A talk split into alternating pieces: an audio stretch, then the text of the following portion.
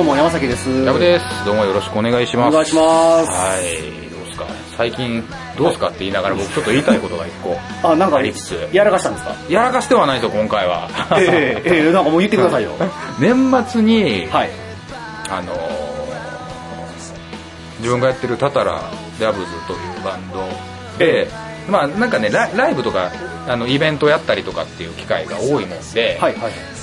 あのーで、そこで問題になるのが、ええあのーなんていうんですかね、いろんな場所でやる、やりに行ったりするんですよ。はいで、電気を使うんですけど、ええその時に意外にその、その環境によって使える電気のコンセントから、はい。その、自分たちが演奏する場所まで電せ電気をこう引くことが、あの、電気のケーブルが短くて、はい。ちょっと場所を考え直さないといけないみたいなケースがすごくあったために、はい、はい、はそのなんていうんですか、あれ、で、電ドラ、電動リール。電動リールリール。い。あのーあのケーブルがなんか50メーターぐらい巻いとったやつ。はいはいはいはい。太鼓状になってて、はい、そうそうそうそそう。の、運動会とかで使ってるやつやな。あはい、そうなんですよ。それを購入しないといけないよねって話になったんですよね。あ、はい、はい、はい。で、近くのまあそういうのが売ってそうな系の店に僕は出向いて行って、えで、その、で、普段それ僕買ったことがなかったんで、えはい。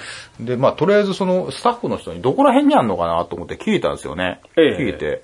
あれ、電動ラーってどこにあるんですかって言ったら、はい店員さんが、あのーすいません、実はね、こう今、それが12月の話だったんですけどね。はい。あのーもう、すいません、この季節は、もう電ドラがとにかくないと。ほうほうほうほう。なんか、あの、12月。12月、なんか年末で工事で使うのかなんかの影響かは、なんかわからないですけど、はいこの季節はいつも品薄になるんですと。はい、はい、はい。んで、一回これなくなってしまうともうなかなか入らなくて、ええ今残念、申し訳ないんですけど、ないんですよねって言われて、ああ、電ドラがないんですか、はい。で、そんなもんなんかなって思って、あ、まあ年末やし、確かに工事現、まあ年度末とか年末ってそうなんかなと思って。ああ、まあまあ、確かに。ええの電ドラがなくなるのかなみたいな感じがあって。はいでないんや、どうしようかなと思って。僕が欲しかったのは、だいたい15メートルか20メートルぐらいの距離が大丈夫で、口が 3, つか4つとかこうなってるやつ。ああ、はいはい、はい。そうそういうのがあね。ったから、で、代替品としてなんかないかなと思って考えたときに、ええ電ドラじゃないけど、延長コードで黄色とか緑とかの長さのやつでね、はい。あれなんなんやろ、あの、あの、こう先がこう十字架みたいになってる、なってて3個口のケーブルになってるやつ、電気の延長のマルチのやつって見たことないですか？ええ俺の説明がすごい下手くそ、これ。なんか、あの、あの、漢字の10あって、はい。漢字10書くじゃないですか？バッテンがあるでしょ？あります。そう、バッテンの下がずーっと長くて、えー、こうコンセントに刺さってるああ、わかったわかったわかった。わかります？さ先っちょが、うん。こう、クロスになってて、そうそうそうで、そのククロロスっててそのクロスで。それぞれの辺の先っちょに、そうそう、あの、コンセントさせるようになっとって。メスがなってるやつ。た俺の説明、そう。あれ、そうなんですよ。左と右と上が、あの、穴で、下がこの刺すとこみたいな、刺すとこ。わかります？あの、三方向させて、そうそうそうそうこう、一方向が一方向がすごい長なってるやつね。はいはいはい。10メーターか20メーターあるやつや。そうそうそう。あじゃあ代わりに、ああいうのないですかね？みたいなこと聞いたら、あはい。そうですね、それやったら多分あのコーナーにあったんじゃないですかねってこうさす、あの、指さされてなんとかコーナーってとこ見に行ったんですよ。ああ、はいはいはいはい。で、そこ見に行ったら、ええあのー普通に電ドラが20個ぐらい あるやんって思ったっていう、そういう話。その店員さんは、電ドラを何や思ってたんやろ？そう、いや、わかんないですよ。ない、この季節は、いや、この季節は、こう、季節柄なんか、あの、ほんまなくなって、一回なくなると、なかなか入らないってはっきりと言ってはったから、はい。俺、ん多分、電ドラやと思って喋ってるんやと思うんですけど、はいはいはい。あん、あるんですよ。普通にめっちゃあったんですよ、そこに。何やと思ってはんねやろな。まあ、結果でも、あの、で、あるやんと思って電ドラ買おうと思ったら、はいはいその電ドラってなんかし、あの、5、6千円ぐらいしてて、ええその俺が言ってたその十字のやつはなんか1500円か2000円ぐらいあったから、はい結局その電ドラじゃなくて、その、そっちの方買ったんで、まあよかったはよかったんですの方で買えて十字の方買って安くで買ったから別によかったんですけど、なんであの店員さん電ドラないって言ったやろうなって思ったっていう、はい。電ドラを何や思ってたんやろな。そうなんですよ。はい。でもあれちゃん、その音楽って、俺らはミュージシャンとかで、その配線とかあんなん、あの、割とやったりするから、うん電ドラは、はこんなもんやってイメージすぐ湧くねんけど、うん多分やってはらへん人とか、そう現場の工事とかあんなんやらへん人やったら、んあの、想像できへんかもわからへんな。そうなんやろね。何かと勘違いしてたんやろね。な、なんや思ったんやろ、電ドラ。その、デンドラっていう言葉で連想できて、12月前は年末になくなりやすくて入荷しにくいもの、なんなんやろなってしばらく考えとってんけど、わからへんかったっていう。うん俺も想像つけへんもん。はいなんやろ、電ドラ、電ドラ、少なくともあの、配線のあれ以外の何かを想像しちゃったわけだね。なんでしょうね。で、12月やろ。はい。なんやろな。いや、で、ミュージシャン的にデンドラって言ったら電子ドラムの略かなって一生思うこともあるんですけど、あー、ありますね。そんなもん、まあ、鼻からその店には置いてないと思うから、まあ、ホームセンターとか、そのね、作業部そうそうそう品やったらまあないですからうん。うんうんうんそうなんですよ。そうなんですよ。まあ、その、この季節に入らへんデンドラっぽいもんがあったんやろな、という、はい。何なんですかね。はい。という謎を残したという話を、初めちょっとしたかったっていう、はい。えこれなんか、思い当たる節ある人あったら、ぜひ、あの、教えてくださいよ。はい。ええおったらちょっとね、これ、わかった、解決したらスッキリなんですけどね。いやだ俺なんかもう今年多分年末までもやもやしてるわ。ちょっともやっとするでしょいや、だいぶ気持ち悪いよ。そうでしょだって、普通にあってんで、デンドラ、バーって並んどって。あるやんって思って。で、俺そこで山崎さんに、この、あの、デンドラ、あるやん、みたいな。そう、あの、でも メッセージもうて、うん俺、これなんなんやろみたいな。そう、デンドラあるやんっていうことに対しては話がしたいですって俺山崎さんにその場で送ったんですよ、あれ。俺俺なんかそう、ライブかなんかでトラブったんかなと思って、うんわなんかやらかしたんかな思ったら、ほんで全然ちゃうやんか。全然ちゃうその店員の兄ちゃんがやらかしたんやそうなんですよ。あれ姉ちゃんでしたっけ？姉ちゃん。どっちでもいいわ。姉ちゃんあかんでそれはい、そうなんですよ。やらかし系男子の野望ですけど、今回はちょっと違ったというね。ああ、はいもうその女の子、ナンバーワンやわ。生ですね。うんはい。そんな感じでしたね。今年気持ち悪いわ、俺も。そうなんですよ。それがね、大体去年の感じ。はい。去年の僕の総括だったんですけど。はい。そうそう。山崎先輩的にはどんな感じですか、最近は。最近ですか、うん最近はね、僕は、まあ普通に平穏に、うんまあ、大きなトラブルなく生活はしてるんですけど。あ、いいっすね。あのね、なんか、ほら、あのーこれ撮ってるの2019年。なんですけど、9年うんうん。あの、ほら、あそこ、あの茨城の、あの、なんだっけ、東京の女子大生がうん。茨城まで行って、ああ。その、殺されたみたいなのを。今ね、すごいニュースでやってるやつですね。はい。うん。で、は初めて、その、実際に会いに行くみたいな話がシチュエーションやって、初めて会って、その日に殺されてもうたみたいうんうんうん。な、あれやったけど、あれって11月とかの話やったっけ11月の話だったのかな？なんかね、そんなんですね。はい。んで、まあね、まあ細かいその事件のね、内容の話はちょっと割愛し、割愛しますけどもえっと、だあの、ブラインドデートの、うん。まさにそうやなと思ったんですよ。ブラインドデート。はい。うんうん。あのー、まあもともとは、あのー、なんていうかな、お互いの友達同士を紹介し合って初めて会うみたいな。例えば俺、俺と、がおったとして、うんまあ、まあ、矢部さんに、はいちょ、なんかあのー、彼氏欲しい言うてる子からおたってくれって、あ、わかりましたって行く。あ、その流れのやつ。はい。うん。で、また僕の友達か僕の彼女かかなんかが、あの、私の友達で、うんあの、彼氏を探している人がいるから、うんうんちょっと、あの、会って、会ったってほしいって言われて、初めてこう会うと。まあ、人の紹介みたいな感じ。そうそう、人の紹介ですね。うんうんうんこれまあブラインドデートなんですけども、はいはいはいはい。まあなんかこう、インターネットとかが発達してくると、うんこう、例えばですね、こう、チャットとか、うん SNS とかやり取りしてて、まあオンラインゲームとかやり取りしてて、うんお互い興味を持って、まあ初めて会いましょうというケースですね。まああの、15年前、16年前ぐらいでしたら、あの、 mixi が、まあ当時流行ってた頃だったら、うんあの、 mixi なんか特に匿名性ですから、あれ。誰が誰か分からへんっていうので、あの、まあ書き込みだとか、えーダイレクトメッセージとかで興味を持っても会いましょうっていうようなシチュエーションがあって、まあ会うようなケースが、うん。そこそこあったりはしたんですけど。そうですね。ええ。だもう今回はね、やっぱその、ね、非常にことジャッジは誤ったなと思うところが、そうですね。まあね、なんていうんですかね、直接、いきなり一発目相手のし陣地まで飛び込んでるんですよ、女の子は。これもダメですね。うん。え、ど、あれって結構だ、距離、距離の、えっとね、どこからどことあ、そうですね。あの、葛飾柴又あたりから、うん茨城のあれ、神栖市かな。だからめちゃめちゃ遠いね。あ、めっちゃ遠いんですか？あの、鹿島アントラーズのうん。グラウンドがあるんだけど、あれがほとんど海沿いなんよ。うん太平洋、うんあれのもうちょっと北やから、んめっちゃ遠いわ。僕はあんま土地変わんないんですけど、その、え、葛飾って東京ですよね。東京の葛飾茨城っていうのは、そんなめっちゃ離れてるんですか？茨城県自体は隣やねんけど、ん茨城県自体がバカでかいから、あ、そうなんや。手前のつくばとか、うん取手とかやったらこっちの東京寄りやから、そんなに距離ないねんけあど、、もうその東京から結構離れてるサイドなんや、その茨城県のその事件、事件があったところっていうのが。うんあ、なるほど。2時間ぐらいかかるんちゃう？あ、そうなんですね。めっちゃ遠いと思うね。うわだ神戸から京都行くぐらい遠いで、多分。あ、そんな遠い？遠い遠い遠いああ、なるほどね。そっか。神戸から多分琵琶湖ぐらいちゃう。うんうんうん。あそれやったらちょっと小旅行な感覚ですね。そうそうそうそれやと。うん。で、その後初めてやったっていうこうタイミングの時に、うんうんだからその女の子も絶対ね、あの男の敷地に、敷地というかテリトリーに、う絶対最初に行ったらあかんですよ。これブレインドデートの鉄則なんですよ、これ。あ、そうなんですか？もうそうなんですよ。それ、なんでなんですかそんなあ。あの、お互い素性がわからないんですよ。うん。あ、そういうことか。そうん。そうなんです。その状態なんで、うんうんまず、あの、まず会うんやったら、えっ、と、まあ、女の子側のんテリトリーに呼ぶ、もしくはお互いに関係のない場所。例えば僕がこう、えー僕らが大阪におったとして、相手の人が名古屋だったとしましょう。じゃあ京都で会いましょうとか。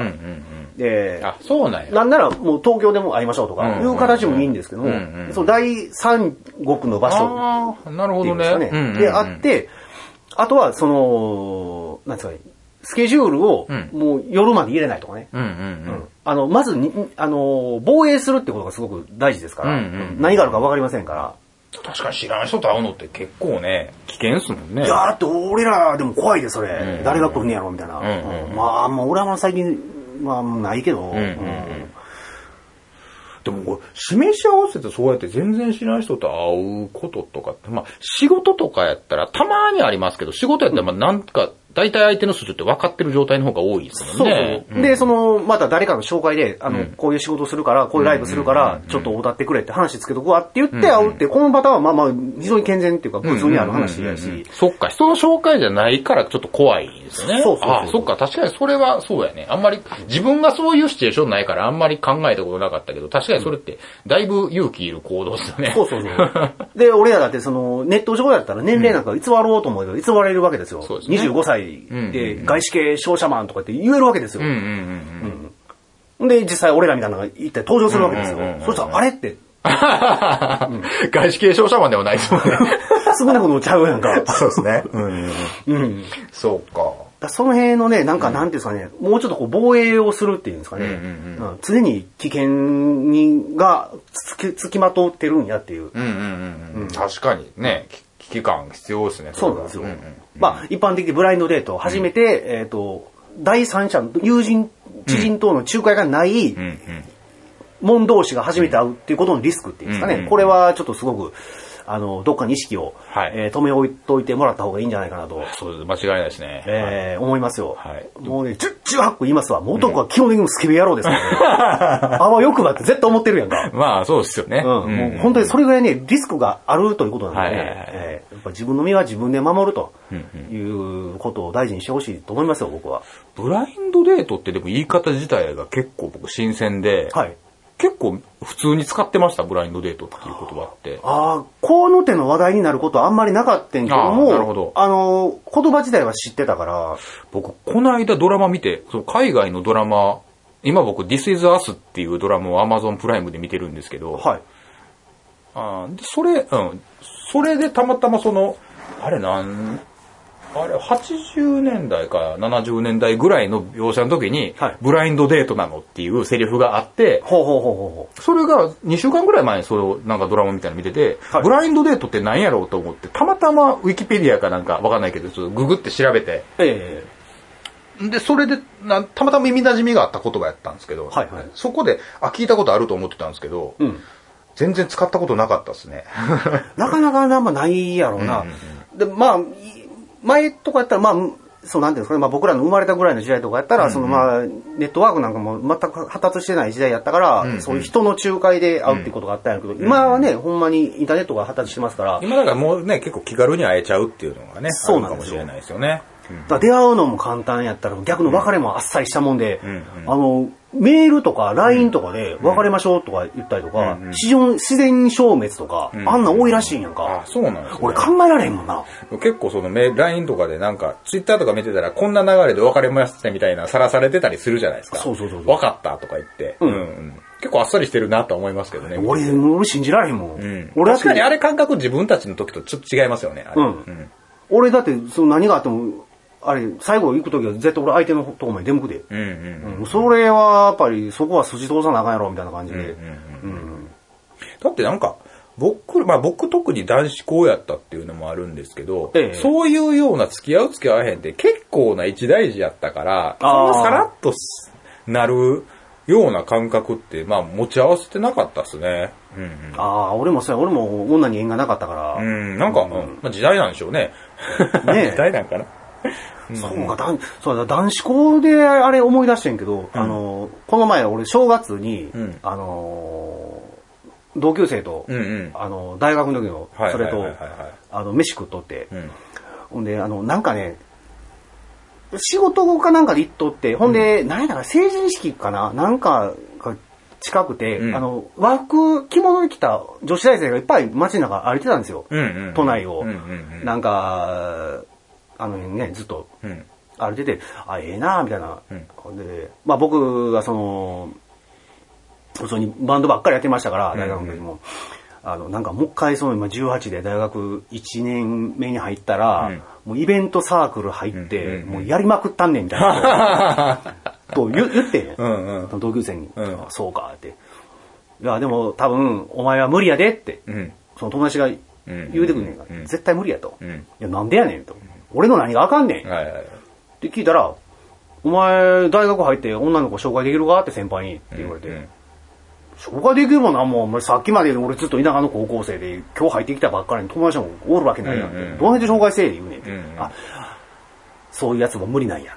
うんうんと。うん。なんで、なんであかんのか聞いたら、うん。その、なんか、その、まあ、俺わからんけど、男子校とか女子校とか、なんかその神戸とか、うん。そのなんか大阪とかあの辺に、男子校女子校の奴らは、うん。その、高校の横のつながりみたいなのがあってうん、もともとその男の紹介と女の紹介、試合みたいなこととか、うん。あの、やったり結構してるらしいねんか。あの、文化祭に、ん。その女子校の文化祭に遊びに行ったとか、男子校の文化祭に来たとかっていうのがあるから、そういう元々のつながりがちゃんとあるから、うん。その大学に入っても、ん即紹介ができるらしい。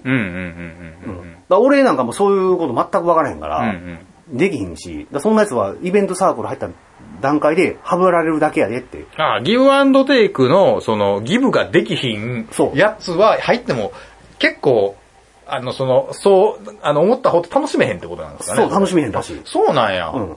で、その同級生はあと神戸の滝川高校っていうところの出身やって、うんうん。男子校？男子校。ねそうですよね。まああの辺っていっぱいあるやんか、えっと、神戸学院女子とか、何やったっけ、神戸女学院女学院とかねもあんのかな？ああとは、ななんか知らん、いっぱいいっぱいあんねん。なんか、へー。県明学院とかなんかわからへんけどああんねんけど、うん。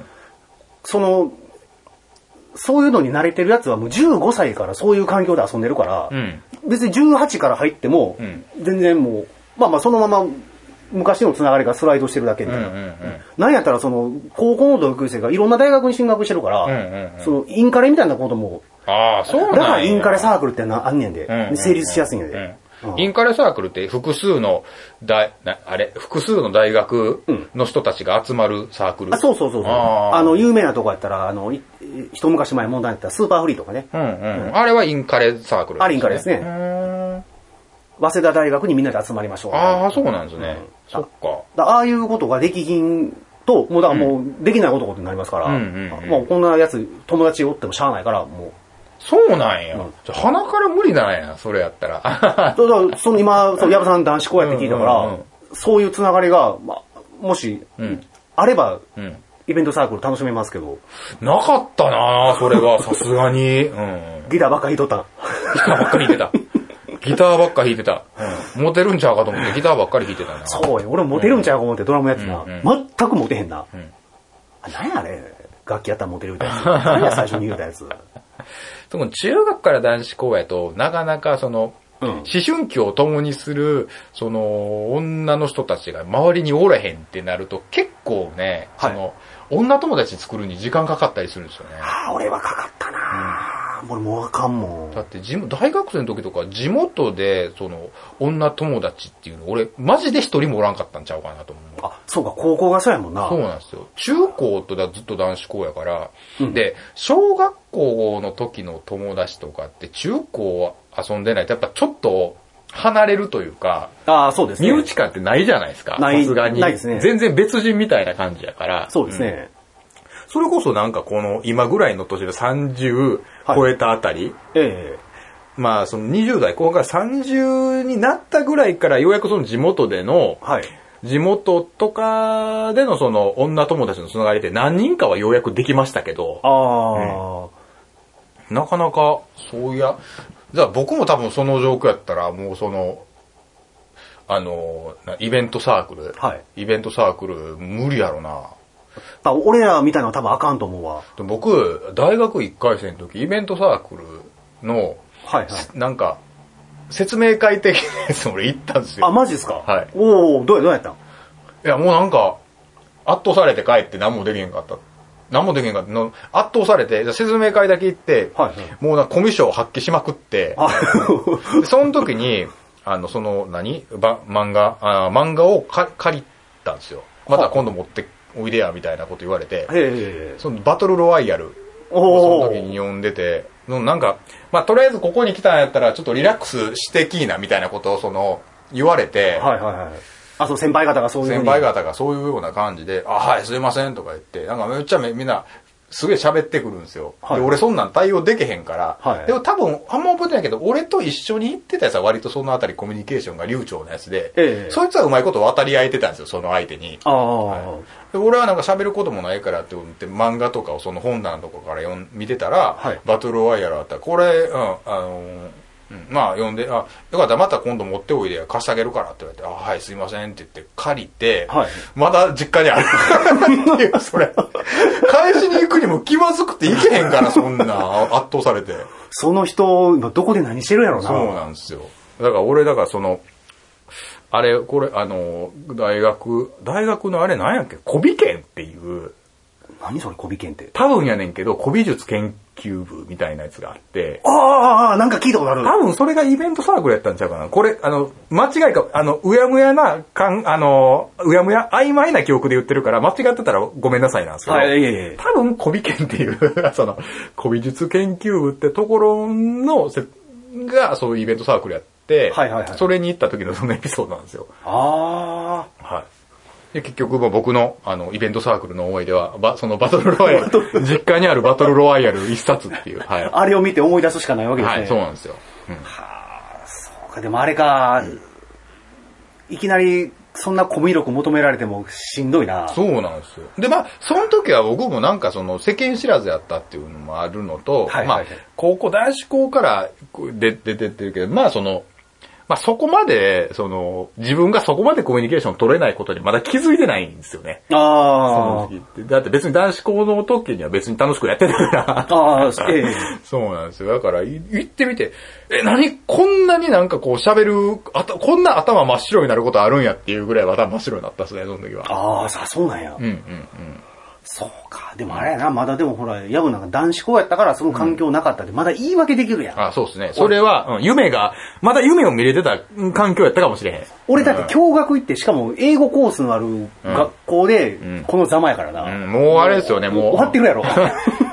もう無理っていうのをまざまざと見せつけられてる感じですよね。そうそうそう。もうほんまにあかんわ。だからそのなんかクラスとかでもう、なんか、なんていうかな、あの、俺部活とかもやってへんかったから、うんうんうん。こうクラス違うても部活やってる子やったら、ほなんか昼休みとかでも、ん。こうなんか、休み時間でもこう廊下でいろんな、なんか2組、3組、4組なんか分からへんけど、んうん。出て一緒にこう喋ったり、男子と女子で混ざって喋っとるやからがいっぱいおんねやんかあんな見ても俺入りたいなって当時思ってたやんか。もう入られへんよ、喋る。俺もなんかうまいこと喋られへんし。あ、それでも高校生の時にその光景で入れへんっていうのを思い知らされるのもきついっすよね。あれはきついね。ね16歳ぐらいの時で。んほんまにきついわ。俺その中でチャンスあったらいけると思ってたからな、全然。あ、そこは俺より一歩進んでるわ。進んでない。いや、進んでない。あの、世世間知らずやっただけやと思うんですけど、確かにな。あれはきつかったな、ほんまになんか、あまあ一度そういう、こまあでもそれって己を知った状態ではい。大学に入っ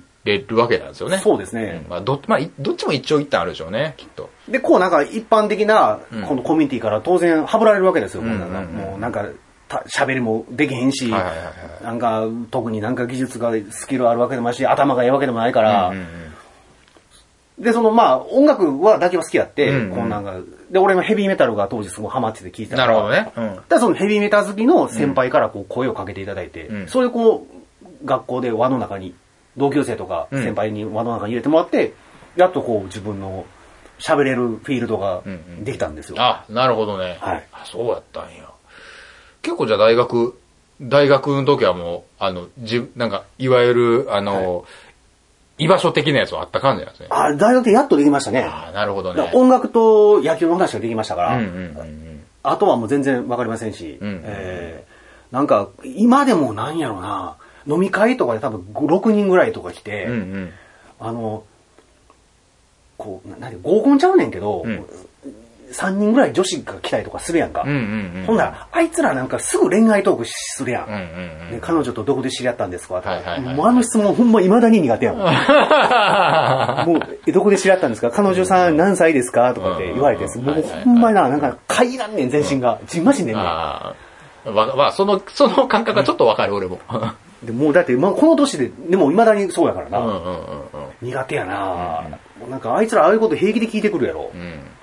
なんか、うん。なんかまあ、その、不自然に恋愛トークに持っていってるなって思う時とかは、うわ、やめてっていうのはあったりしたけどな。うんそうんで俺もちょっと苦手かな、そういうのは。苦手やね、こうで、こう恥ずかしくなるから、うわ、なんか、あ、なんか顔赤くなってるとか。うん。うん。いじられるんですよね。堪忍して、マジで堪忍して。あ山崎さんなんかちょっとお酒足りてないんじゃないんですか、うんおかわり持ってきましょうか？とか、うっさいな、お前そんなところで気回回しやがってと思って。苦手ですね。まあ、ただ今の話で聞いてたら、俺ちょっと羨ましいって思ってる。それはそれでいいなって今一瞬聞きながら思ったけど。うんなんかこう恥ずかしめられてる様子を楽しんでる部分も若干あるんですけどね、うん僕もね。そんな飲み会の時、今、この年になるとなかなかないじゃないですか。もうほぼほぼ年に1回あったらええ方やな。今そうやって話聞いて、ちょっと今、心ほっこりしたもんね。うんいい感じなでもそれを僕は16歳の時にやりたかったんですよ。うん16、17、18、19。うんうんうんほんならもうね、20歳ぐらいだったら1日ドラム7時間も8時間も練習してるわけですよ。うんそんなやつがどうやってモテんねんっていう。まあでも多分そ、さ、その時にそういう経験してたら、はいドラム1日7時間練習する感じにならなかったでしょうね、でも。ああ、多分ね、僕なんか意志弱いですから、もう多分女のケツばっかり追っかけて、俺もだってギターめちゃくちゃ練習してたけど、あの時ってこのフレーズ聞いたら女にモテるって信じてたやつだから。あったでしょ？このフレーズ系で、で、次の、次の人前で演奏する機会は半年後の文化祭やから、その時までにテクニックを上げるみたいな。あるあるある。その時って、今やったら反送的に、先に、その、半年後になんかあるんやったら、ええその日にいかにかっこよく映るかを見せて、服装を選んだりとか、はいアクションの練習したりとか、僕やったら今、今のこの感じだったらするんですけど、ああ、はい。その時ってもう、このフレーズが弾けるか弾けへんかが、うんこの持ってる持てへんの分かれ目やと信じて疑わへんから、あ、そうです、そうです、そうです。服装とか気にしたことなかったし、ね、あの、8ビートの曲の中にフィルに3連符、うん6連符系混ぜたら、これスリリングでモテるやろとか、ね。そうそうそうそうそうそうそう。発想がそっちなんですよね。うんあの、人とは段違いなところを見せるっていう 異常な執着心があったから、まあだから楽器上達したみたいなところはあると思うねんけど、うんだ多分それはね、あの、少なからずあると思いますよ。僕男子校で良かったのはそのあたりストイックになれたところかなと思うしね。で、大学も結局まあその、うまいことを打ち解けられへんかったから、結果的にストイックにやってしまったけど、うんああ、まあそうですねで。も今、トータルで見たら、ん楽しくできてるんかなっていう、あそうプラマイでなんですよね。残念ながら今超楽しんで。別にいいですけどあ、ね。僕も楽しいですよ。あの時やったから、僕もあちこち、ね、あの、アジア諸国でライブさせてもらう機会ももらいましたし、二十歳前後は思い出迷子って言葉に結構敏感で俺。思い出迷子？思い出迷子え、。何ですか、それは？大人になった時に、はい若いうちにしかできひんかったことを、はいしてへんことを後悔するん違うかなみたいな、あ、それ二十歳の時思ってたんよ。思ってた。その時多分思い出迷子っていう言葉って流行ってた気すんねんけどな。どうやっけな。マジで？知れません？思い出迷子。知らん知らん知らん。俺めっちゃ言うてたけどな。大学3年生、4年生ぐらいになっても、大学も終盤に差し掛かると、ええまあ言うたらその後自分はサクッと就職して、はい。で、あの、大人への道を登っていくと思ってるじゃないですか、その時に。ああまあまあなんと、なんとなく。そうですね。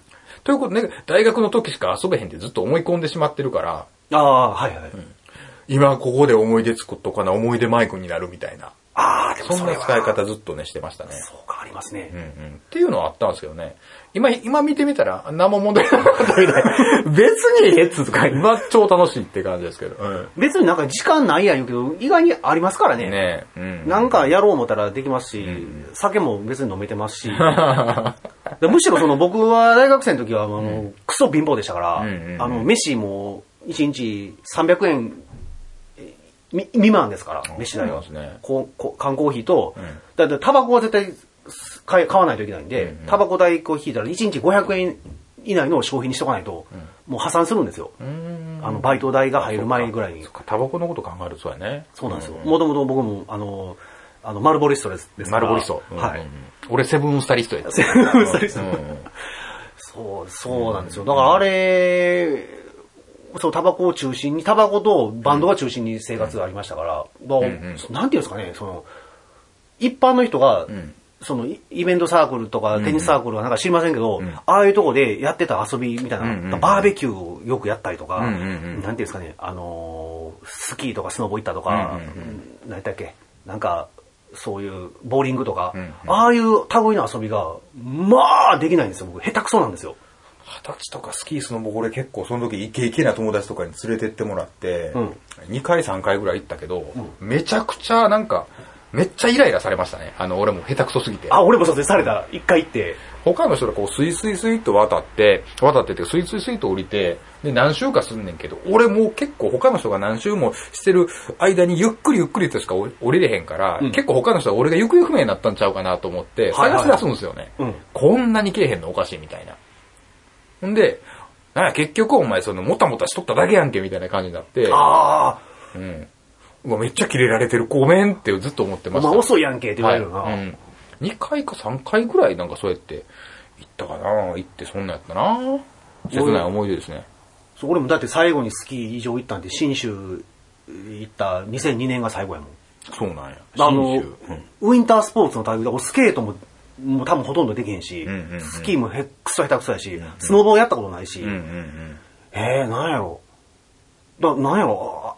あ遊び何したいっていうのは多分、俺ボーリングとかもスコア全然あかんねん。俺100、うんうんよくて130とかやね。めっちゃ下手いし、えー、だ何にもできんねん俺。いや俺もでもそのボーリング、だいたいアベレージ90とか。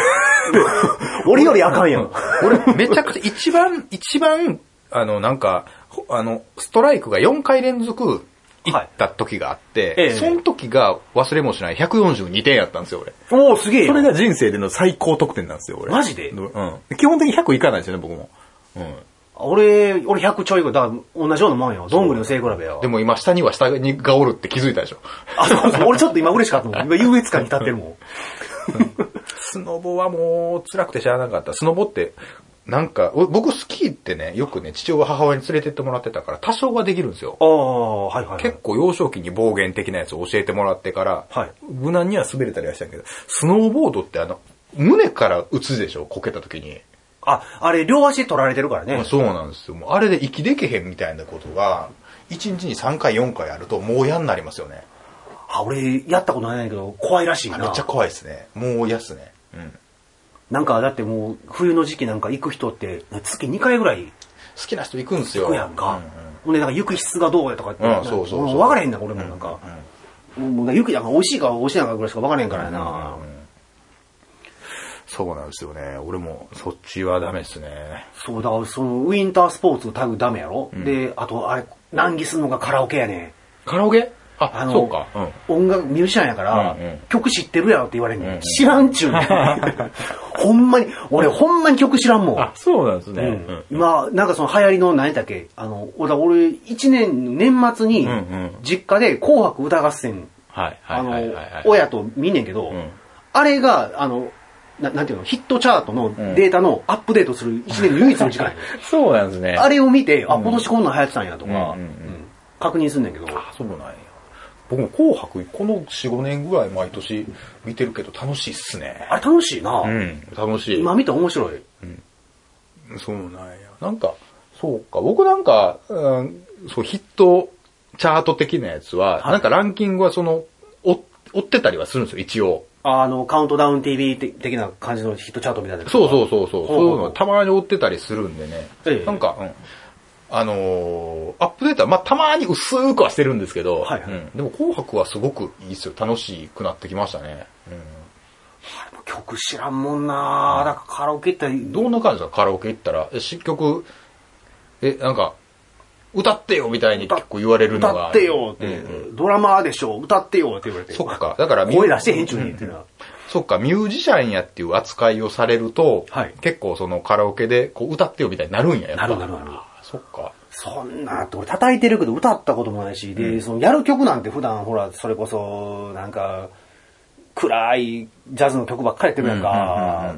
でたまにね、そのカバーでポップスとかやりますけど、んでもなんか、持ってくるやつが、その、なんか、ね、外国のやんなんやったりとかしたら。カーペンターズだったりするんですよね。そういう感じでしょ。まだそっちの方がわかるわ。うんうんうん。うんとかそういう感じですよね。ああ、でもそっか。き主にジャズの人で、特にそ他のバンドとかね、オリジナルソングをね、やってる人やったら、でもそれありそうっすね。そうそう曲ん。で、で、ヤブなんかも曲、どっちかと今作ってる方多いから、うんうん知ってか言われても、あ、なんか言われたら聞いたことあるけど、歌え言われて歌えるほどの記憶はしてへんやろうからうんうんうんうんうん、大変やと思うわ。僕でもね意外に、いけんの？いきカラオケ好きなんですよ、俺。俺割と、うんあの、最近のやつとかでもなんか引っかかったやつとか、うん自分で弾き語りに持っていくように覚えたりとかする作業。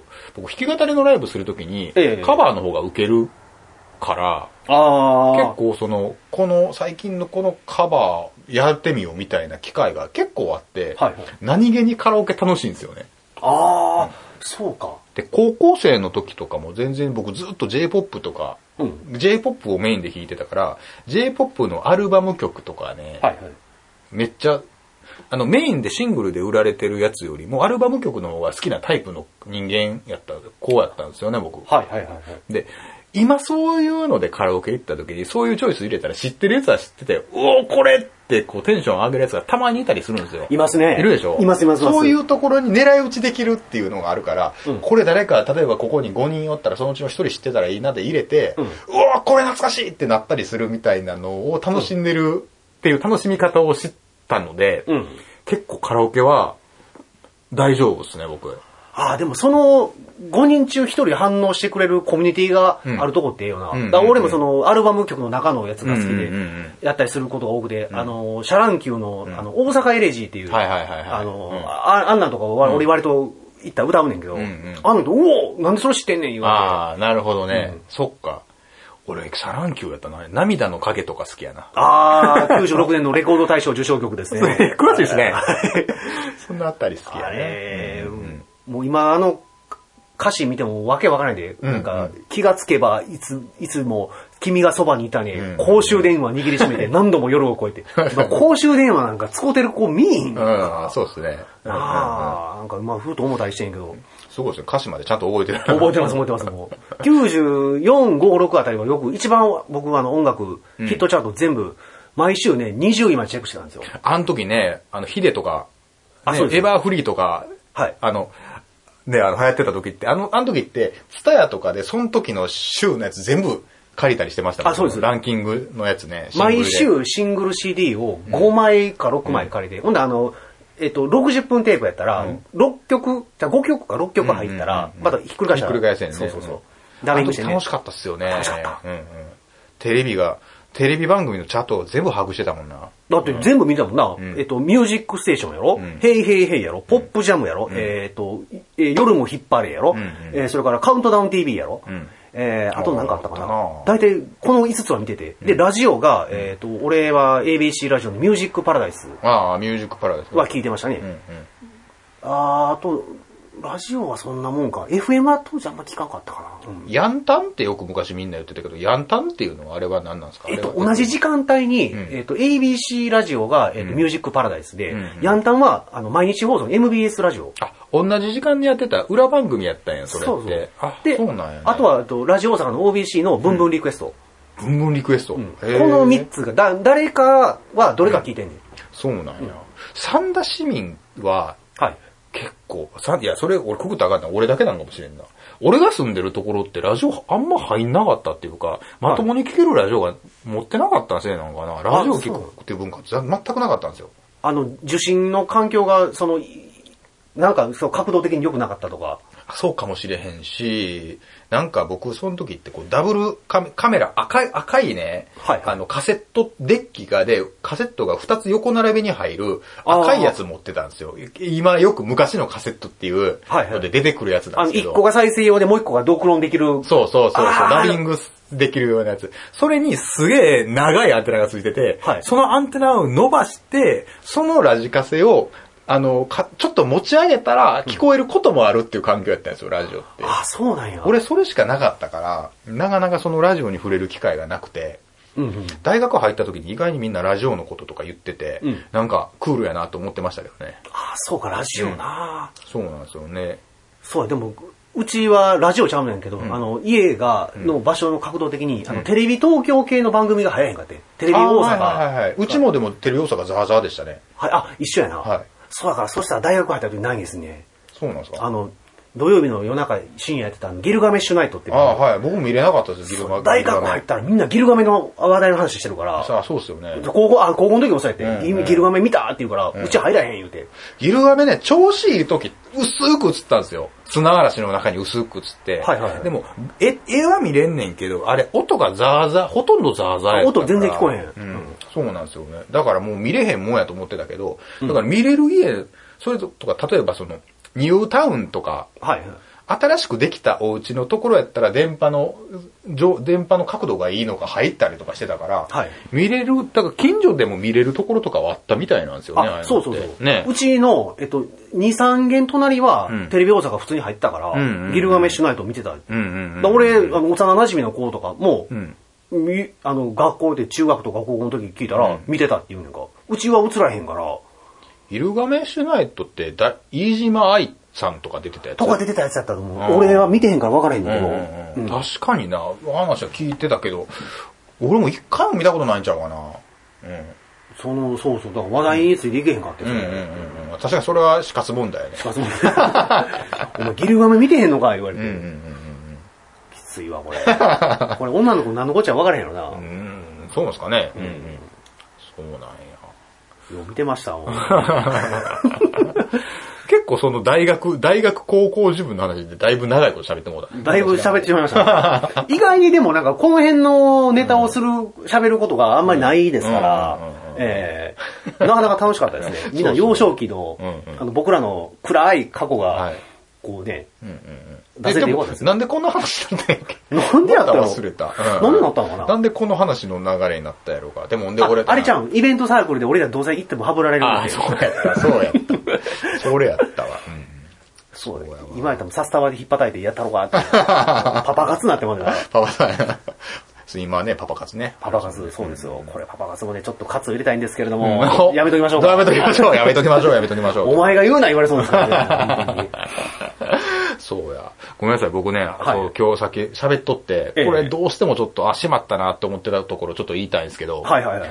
山崎がさっき丸ボリストって言った時に、はい俺セブンスタリストって言ったじゃないですか。言いました言いました。俺マイルドセブニストでした。あ、マイルドセブンニスト？そうそうそう。セブンスターそんな吸ってなかったわ。えー普通のマイルドセブン、そのライト？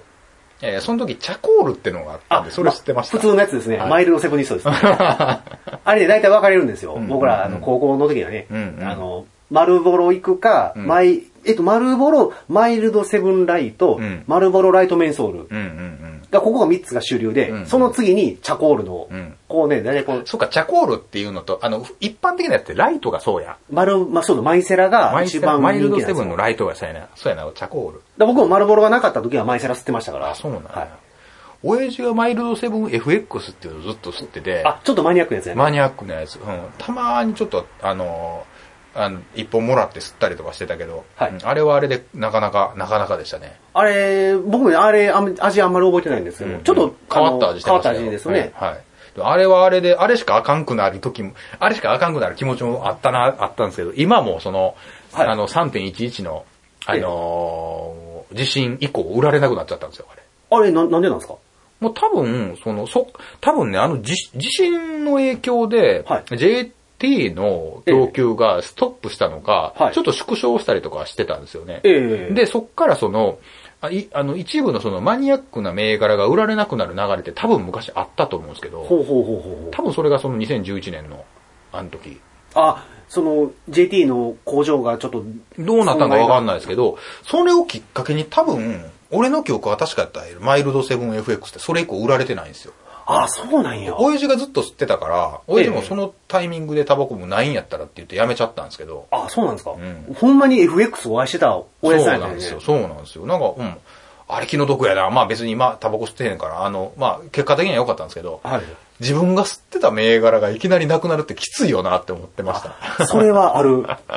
うん。俺だってその当時やったら赤の丸ボロなくなったら多分ショックで寝込むと思う。そうですよね。うんうんうんそうや。そうですよ。もうね、僕らもう禁煙すっぱりしましたから。あ、そうやね。ななかなかあれですよね。あの、今だからマイルドセブンがメビウスになってても、なんか見た目が、はい。メビウスってちょっと色濃いんですよね、パッケージのやつ。あ、そうそうそうそう。うんだからその、なんかスーパーライトとかでも、その、昔でいうチャコールとかライトとかちょっと重いぐらいの色合いやから、うん今、これなぁ、みたいな。これなんかライトの色ちゃうやろそうみたいなそうそう。違和感はあったりしますけどね。うんそうさ、名前をメビウスで書いよったよな。分からへんねよな。うんうんうんどんな味だったか思いだ、思思あの覚えてないけどね。俺も全然覚えてない。ねそうですね。そんな、まあ、タバコ談義。タバコ談義にも入りつつなんですけど。はい禁煙して、あの、親しい僕らがタバコ談義を。はい。まあ、そんな身のない話もありつつですけれどもはい。ね。今日久しぶりにちょっとだらっと喋りましたね。はいそうですねこんな日もなかなかいあってはいいんじゃないでしょうか。はいそうですねえどうもです。ありがとうございます。いつもいつもって。えいいや、こちらこそ、お世話になっております。はいはい、というわけで山崎と、やぶでした。はい失礼します夢見てさずっと好きに走ってきたけれど